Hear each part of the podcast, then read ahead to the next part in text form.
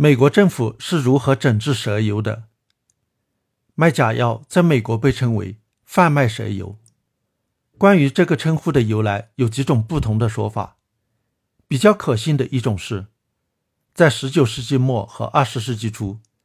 美国大型集市上经常见到有人叫卖声称从响尾蛇提取出来的，能够消除一切疼痛和身体不适的蛇油，比如。在一八九三年芝加哥世界博览会上，一位自称“响尾蛇王”叫做克拉克·斯坦利的牛仔，现场表演宰杀了几百条响尾蛇，从中提取出号称能够包治百病的蛇油。据说用的是印第安人的秘方。斯坦利的蛇油擦剂风靡全美二十多年，招来了许多仿制品。一九一七年。美国联邦政府没收了一批斯坦利蛇油擦剂进行检测，发现不过是矿物油掺了一点牛油、辣椒、松脂和樟脑。但是在一九零六年以前，联邦政府对食品和药物几乎没有做任何监管。一八八三年，哈维·威利被任命为农业部化学局的首席化学师，花了十几年的时间。研究食品掺假和滥用添加剂的问题，呼吁联邦政府立法管理。同时，一批被称为“扒粪者”的记者调查，揭露了大量令人触目惊心的案例：肮脏的肉食品加工厂、有毒的食品添加剂和色素、无用甚至危险的灵丹妙药等等，最终导致国会在一九零六年通过了《纯净食品与药品法》。该法案要求，食品和药品的标签不能含有虚假或者误导的内容。药品的成分、强度和纯度必须按照美国药典制造。食品不能隐藏有害健康的成分等等。联邦政府根据这个法案，没收了大量贴假标签或者含有不实成分的药品，但是在打击药品的虚假疗效广告时，却遇到了麻烦。输了几起诉讼。一九一一年，美国最高法院判决，《纯净食品与药品法》只禁止药品不能含有不实或者误导的成分，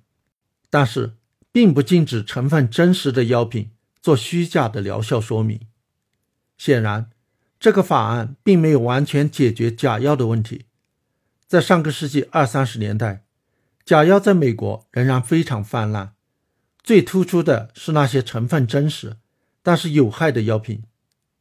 例如含有放射性同位素镭的补品，让一些妇女失明的睫毛染料。新一代的扒粪记者和消费者维权组织都在督促国会通过新的法案。一九三三年，从农业部化学局演变而来的食品药品管理局 （FDA）。建议国会全面修订已经过时的1906年法案，但是新法案的通过却是由一场悲剧促成的。1937年，田纳西州的一家药厂推出一种磺胺类儿科新药万灵丹磺胺，里面含有有毒的抗冻溶剂二甘醇，毒死了一百零七个人，其中许多是儿童，全美舆论大哗。促使已在国会扯皮了几年的新法案《联邦食品药品与化妆品法》在第二年通过。该法案要求新药在上市之前，必须向 FDA 证明其安全性。如果有毒成分无法避免的话，也必须确立其可容忍的剂量。该法案也明确禁止虚假疗效广告，但是对它的管理由联邦贸易委员会处理。FDA 权力的扩大和对新药审批的严格控制，则是由另一起悲剧促成的。1961年，欧洲发现用于治疗妊娠反应的安眠药反应停，导致了数千名新生儿畸形。此前，这种药物曾在美国申请上市，但是 FDA 的官员弗兰西斯·凯尔西因对其安全性有疑虑，顶住药厂的压力，拖着没有批。避免了成千上万的畸形婴儿在美国诞生，凯尔西成了美国的英雄，FDA 的威望也随之大增。第二年，美国国会通过克法福哈里斯药品修正案》，赋予 FDA 更大的权利，要求新药在上市之前必须经过严格的试验，向 FDA 提供药物副作用和中长期毒性的数据，